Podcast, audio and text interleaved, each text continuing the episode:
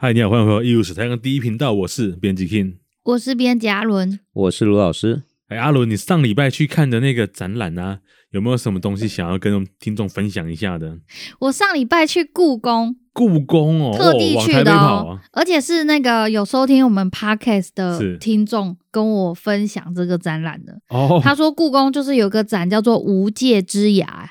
无然后界之啊崖，它的副标是“从海出发，探索十六世纪东西文化交流哇，大航海时代，哎听起来就是我们节目长期在介绍的内容呢”。。没错，对啊，这次这个台北故宫这个展览，其是实借了很多具有代表性的大航海时代的文物哦，嗯，包含陶瓷啊对，或者是其他材质的文物，其实都相当具有代表性。是，嗯，虽然没有在帮他打广告啊，但是还是顺便提一下，他展的时间没有很久，对他到二月十八就结束了。嗯，所以它是从十一月二十三号开始对，去年，然所后以到过二月年可十以八去，参观嘛？哦对对对，过新年可以看一下。对对对，就听完我们这期介绍，有兴趣的听众呢，可以去故宫来看看这个展览，这样子。嗯，哎、我我想要介绍一下这个展览，它的主轴跟它分了三个单元这样子。好，它其实是要呈现十六世纪这个海上航行所展开一个汇聚跟交流的故事，是，所以呢，它就是有点就是在讲故事的那种方式，把那个各个展间做一个串联。那第一个单哦元是大海的时代，嗯那这个部分呢，主要以海图、像银币啊，然后沉船贸易等的物件的展出呢，去把欧亚双方在海上相遇的过程给展现出嗯来。那第二单元不期而遇，它是从这个文献跟商品的物产中去追寻各方人群的移动。哦那第三个单元多元新貌的话，则是从书画、器物、地图等去探索艺术跟知识文化层面的一个交融，还有就是展现在人们眼前一个全球的概念。好，那我们接下来呢，就带大家来看看这个展览里面有哪些具有代表性的展我品。可以先，分哦享一下我的这个旅游的心得。当，然一定要从你开始分享 的。我是坐那个公车过去，我我坐到捷运站之后转公车，然后在公车站牌哦我就看到超级多的中国人要去，就是去故宫。现在还有这么多陆客哦，对，然后呢，我就我就想说啊，就是中国人。只有中国人对这有兴趣，结果没想到嗯对我到现场之后，在排队要入场买票嘛，超级多越南人，越南人，而且不是在这边工作的感觉哦，是就是特西家地带从越眷，南来看的，，对对对，很酷哦。然后还有很多日本人，日本人还有很不多意外韩国人，韩国人不意外。所以我在展间哦，就是我发现他们都超级认真在看展品，最认真的是日本人，嗯，因为他们在那个像我我有看一个《坤舆万国全图》嘛，那个日本人他们就一直在找自己的国家在哪里之类的。那你有找你的国家在哪里吗？有啊，我当然有啊，这个这个就是你知道这这个展里面就是哎各式各样的文物哦的大航海时代文物，这个地图非常有代表性。哦嗯，，对，他那个是晚明万历年间，这嗯个西方传教士利玛窦画的一张世界的地图。哇，立马都很会画呢。哎，里面看到的这个各地当时的这个情景哦，就是当时认识的世界。里面很多的地名跟我们今天是有一定的差别，但是可以让我们了解到今天这个世界的面貌。嗯其实，在四百年前已经呈现一个非常具体的理解。具体来说有什么名称的差别，我要跟大家提一下。这张图超过分的，他在东非的地方写一个地方叫黑人 国， 他很直白啊，这地那方个都是黑人。不过你仔细看，那讲到这黑人，他那个有一些跟今天的我们知道的名词就可以对应上来了。嗯，比如说那个上面有个叫蒙巴查，有就没在有？黑人国三个字上面一对点点。对，那个其实是蒙巴沙呀，蒙巴沙，嗯，蒙巴就沙是是今天的，就是今天蒙巴沙，就是这哦个地今天点叫蒙巴沙哦今天叫蒙巴沙。这个地图在那个郑和航海图里面也有哦，哦，啊叫曼巴彻。哦所以郑和这是有到这个地方来，对郑和的舰队其实是有一些分遣舰队有记录这些地方，哇啊所以世界的那个面貌，其实我们可以在里面找到日本，在里面找到中国，找到嗯台湾，嗯找到美洲。找到世界各个的地方，其实都在一个近似早期阶段，全球已经一体化的过程中的一个中文地图的代表性案嗯例。例其实是非常有价值。那里面画的虽然是已经有现代的面貌，但是对里面还是有一些幻想的动物，里面里面有很多啊超多海怪，有没有？超多海怪，海上有很多大而海且怪，而且它它那个地图很大一张，对对对，所以呢，有好几个人可以在前面这样子看，然后它的上下就有画了很多不同嗯种类的海怪。可是有一些却是真实的，比如说它里面有那个帆船，对那个帆船嗯就是西方的全装型帆船，嗯就是我们今天知道的咖喱用船，就是大帆船。哦，那个帆船的形式，也就是西班牙人、葡萄牙人或者是荷兰人他们进入亚洲水域最常使用的一种帆船，其实画的很精准了。而哦，且它有一些附注真的是很过分呢、欸他在南美洲的一个智利旁边的山脉还写“此山多银矿那时候美洲的银矿，嗯，对不对？所以就知道这是墨西哥嘛，对对不对？”，南美洲请人来掠夺这样子。呃，不过我觉得这次展览哦，从国外各地借展了大量的嗯瓷器啊、陶瓷器，这些陶瓷器都非常具有代表性，对就是那个时代中国外销的瓷器，或者是受到外国影响中国制作的瓷器，甚至它本身就是外国的陶瓷，都非常有代表性。对对对，其实就是这个展有意思的是，它不完全是展故宫的东西，嗯，对，很多借展的，像那个嗯我们之前我们节目里面讲过，圣地牙哥号沉船，对哦哦，对，白狮号沉船，对，白石号我们还没讲过，哦。好，没关系。那这边就有有挖个空我坑，们来未来有讲机会会讲白对，色。因为它对跟啊荷兰东印度公司有关，因为这两条船嗯，一条就是西班牙的沉船对，一条就是荷兰东印度公司的沉船。那有没它有葡萄牙的沉船？葡萄牙的沉船，那很厉害可能要到台史博接下来开的展览里面就会有了。真的还假哦就是的？万利号沉船，跟各位预告一下，万利号沉船的东西在未来台史博的展览里面会出现。哦，所以这个这怎么一次预告啊故宫展的对这两条西班牙、荷兰的沉船的东西都有来，嗯而且还来了不少件哦。哦，那那个 Lina Shaw 嘞，莱纳肖是一个更早一点的沉船，所以这个展览其实很有心呢、对它这个借展了好几条具有代代表表性性的的亚洲地区发现的，还有大西洋发现的沉船里面的文物。嗯是我我自己进去看的时候，其实没有按照他的展间去看，嘿所以呢，我其实第一第一个我就是先冲去看我我最想看的东西，嗯，我就跑去看克拉克瓷，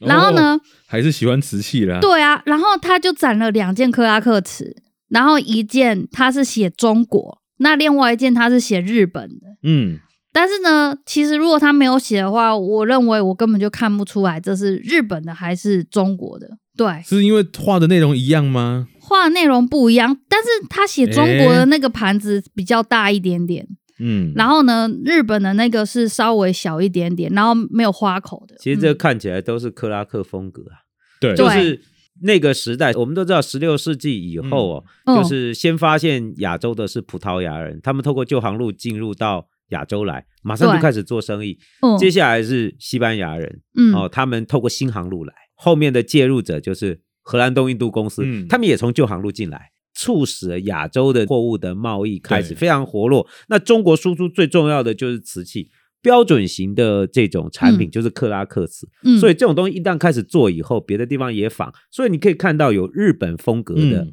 呃，应该说日本工艺生产的克拉克风格对瓷器，也可以看到中国外销的克拉克风格瓷器，所以他把这两个摆在一起，猛的一看长得真是很类似啊。嗯对我跟你讲，这怎么分？怎么这要分翻过来。哦，翻过来哦看哎呦底才知道秘诀来了。对啊，这个哈、嗯展览你不能翻，你翻不对啊了嘛没办 法，放放在橱柜里面你没有嗯办法，但是翻过来就知道。可是你正面看哈、都一样，这什么意思？就是说在那个时代，对，这些精美的中国瓷器，不管你卖到什么地方，大家都喜欢，嗯其实也没什么人在意是哪里做的，只要好看就好了。嗯是，那就是一个新的商品的概念，或者是新的东方的艺术的产品，它就会透过这样的形式流到世界各地去。那在哪里做的，谁做的，其大实家没那么在意，都不是那么重要。哎，啊但就是这个展览看起来很在意哦。我有发现他在写哼说明牌的时候写法不一样，哎，一样都是克拉克斯，我们都这样子称呼它。可是对，他展览的说明牌上，中国这件他写青花开光盆景花卉圆盘，啊，日本这些他不是这样写哦。啊日本他写青花芙蓉手花盆纹盘，啊，你知道为什么？因为这种嗯瓷器到日本就叫芙蓉手，哦，哎、他给他特别取了一个名字哦，在中国就叫景地开光，啊哦，哎在西方人这两种他都不懂，他就叫克拉克。或叫卡嗯拉克，所以哦，它这里面有一些日本嗯有田做的克拉克瓷啊，或者是钧瓷啊，啊，嗯它有一对个也钧是瓷有田做的，嗯对，那其实都是仿中国景德镇窑的，但是嗯仿的非常好，嗯就是真的这个画商工品好细已经变成是世界性的商品。你那个日本做的或中国做的，其实对消费者来讲，只要品质好就好了。嗯，哦，那我我们这个展就是有趣的，就是它透过不同的文物的展示，你可以看到嗯瓷器被生产、被销售、被欣赏的过程，嗯甚至是你看那个沉船，对，像对白狮号沉船、圣地亚哥号沉船，那个就是正在被运送的瓷器，嗯，对，然后沉没了。嗯它那些东西的消费地可能就是欧洲，可能就是美洲，结果运气不呃好运气不好沉没了。哦，所以你看那个圣地亚哥号沉船的东西，对，哎，里面很多就是破碎的嗯克拉克瓷，或者是完整的产品，有些完整的被保留下来。比如说我有看到它有一个小盒子，青花葫芦纹的小盒，嗯，不知道是做什么用的、欸椭圆形的小盒子，这个小盒子就是装成香用料，呃，装香料、装香、料装首饰品、装装任何东西都可以啊。哦这小盒子很好用的，而且外销的数量很大的。嗯西方人买了好多这种东西卖到外国去。呃，椭圆形的小盒其对实跟碗、杯、盘一样受到欢迎。嗯，圣地牙哥号它它之所以会沉船，是因为它一六零零年的时候，为了要运输火炮，那它临时加入了这个西班牙的舰队。所以它原本应该是一艘商船，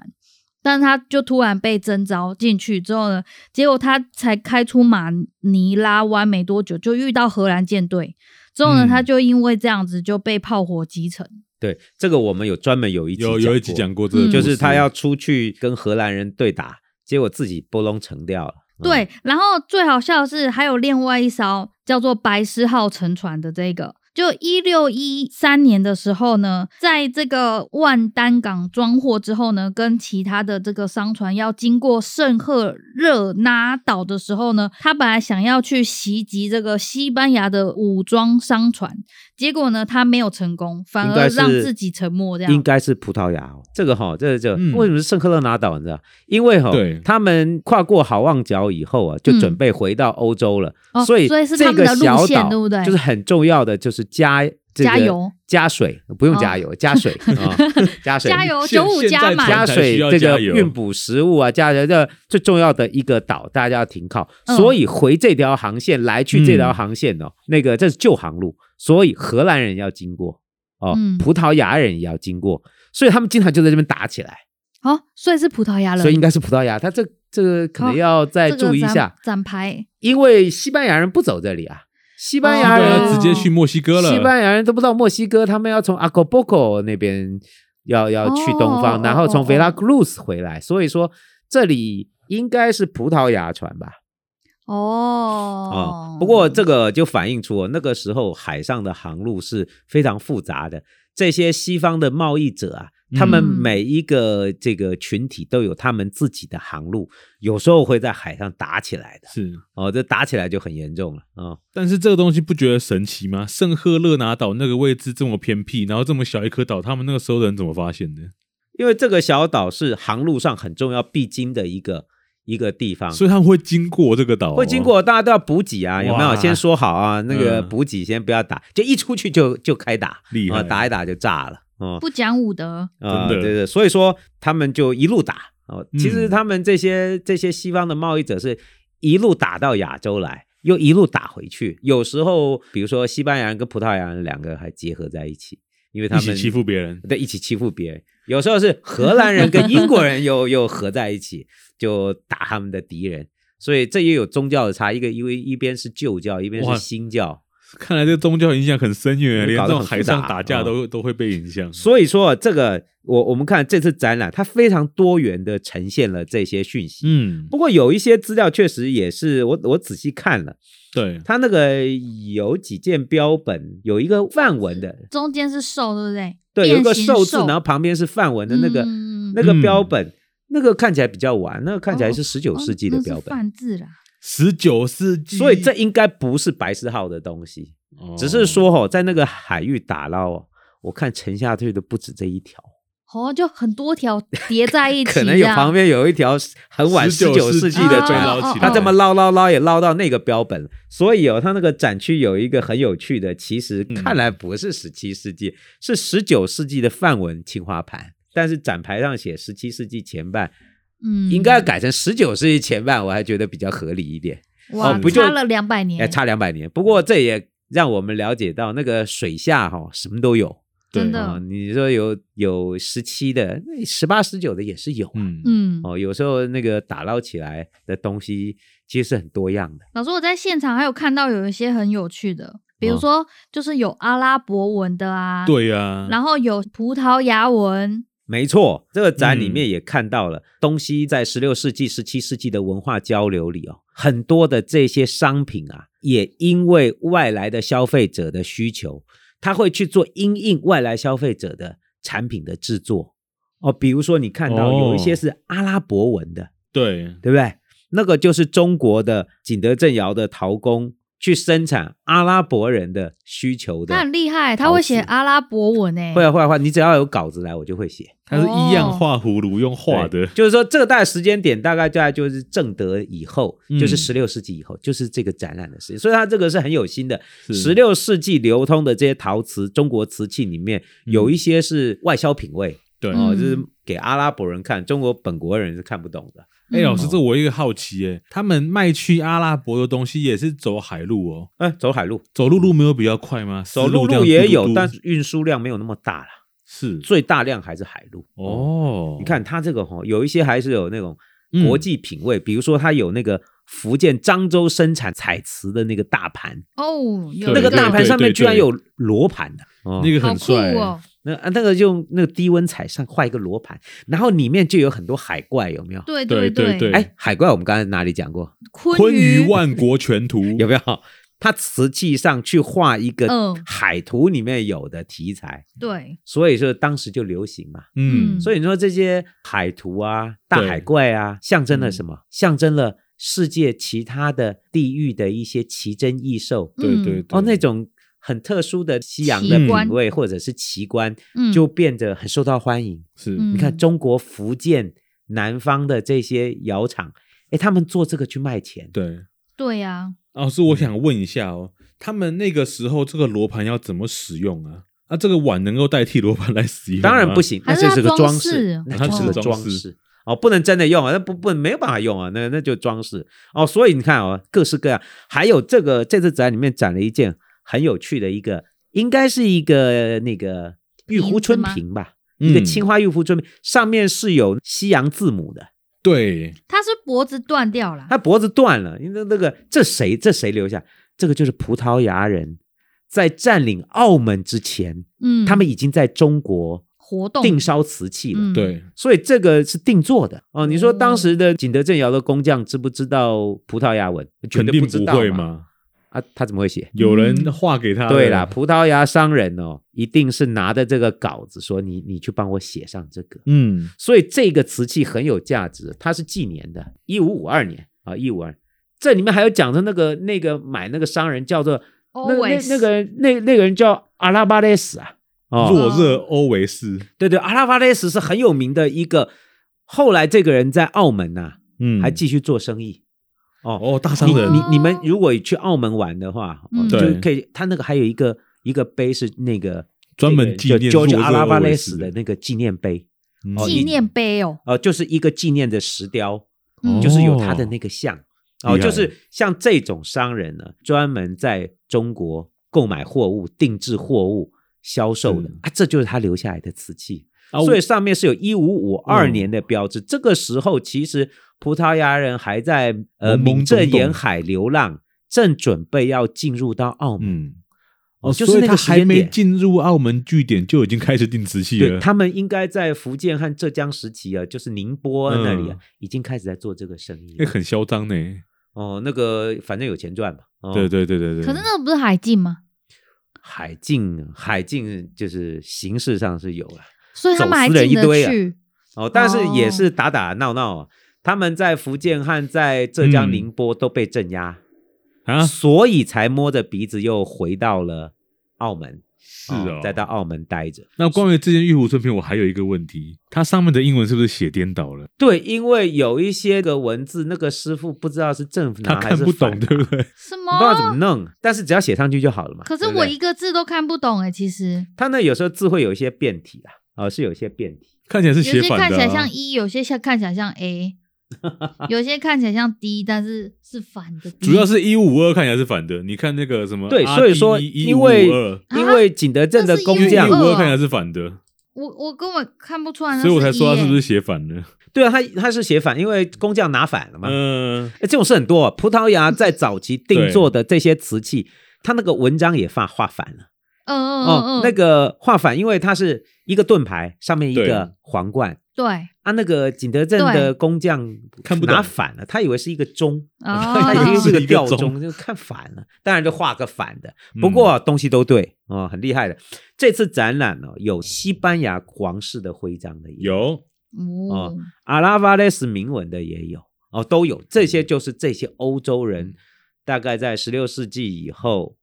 定烧的这些中国瓷器。只不过说到那个西班牙文章，他这边这次展出一个圆度的扁平场景对扁平，那个西班牙文章画的是有够烂的，它超像两匹马的，是我这双层双狮哦，那两只狮子看起来像像盾牌两只狗， 对对对、哦，两只狗，对，其实是双层双狮，结果变两只狗那。是狮子啦。可是那城堡看起来不像城堡啊，对，那什么看起来不像城堡，看起来像两个门墙板，壁，嗯，哇，好惨哦！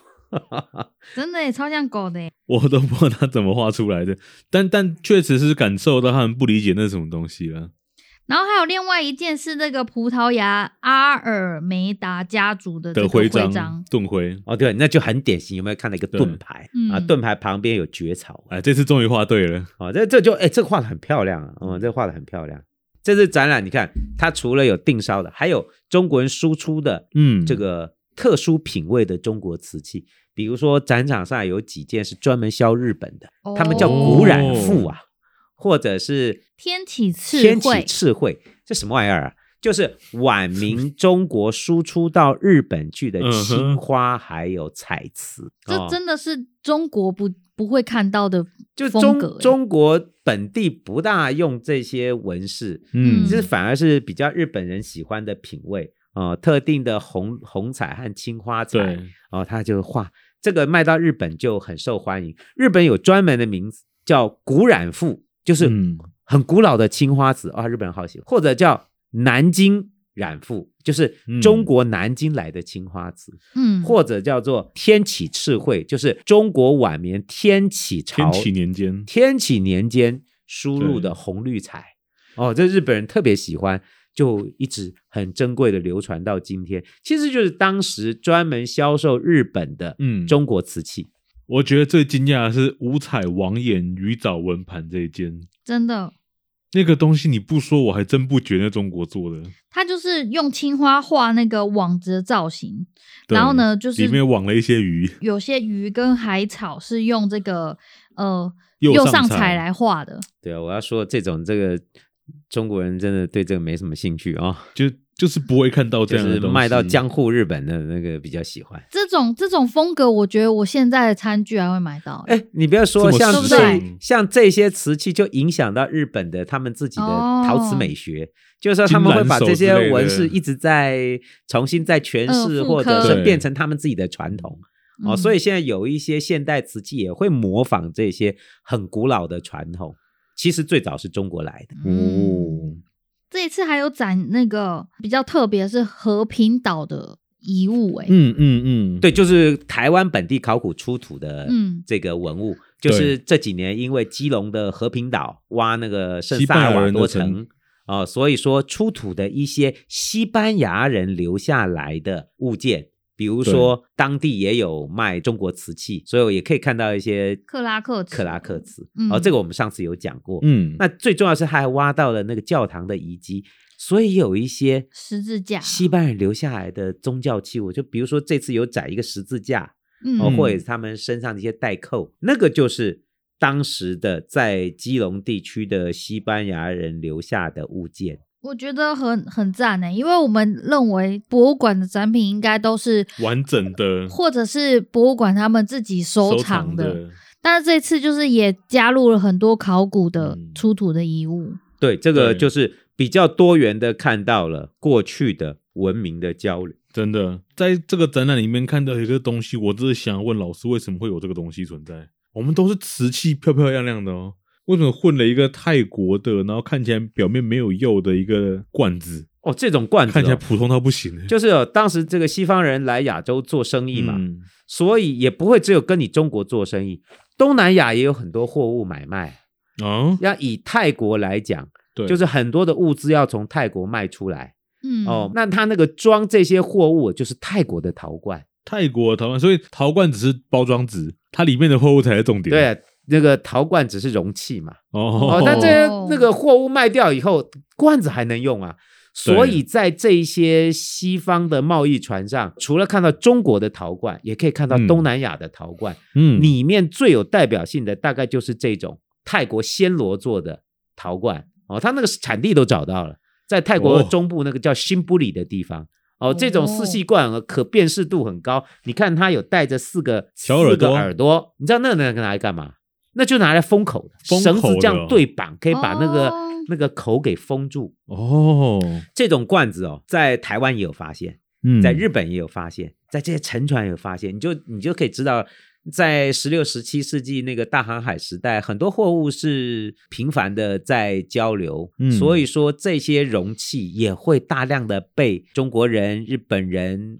欧洲人。呃，东南亚人使用，所嗯以这种陶罐哦，只要发现呢，你就知道这边的那个货物的交流特别频繁哦哦。，所以你你我们刚才讲那个两个沉船有没有？对，那白个石西班号，牙号那呃个圣圣地地亚亚哥哥号号跟白狮号，，对，哎，那船上都有这种陶罐赞呢，啊。台湾的话，哈，在澎湖、嗯，在安平对，都有找到。所以是一个很广泛在当时被使用的东西。对，其实这个陶罐本身倒没有太精、嗯精美的这个这个装饰，它就是一个装成货物的容器。对，但是这个容器的出现也反映了那个物资交流的那个多元的了那解个状况。而且在展览的现场哦，他放了一件油画作品，那件油画作品里面详细描述了这个四吸罐是怎么使用对啊的。，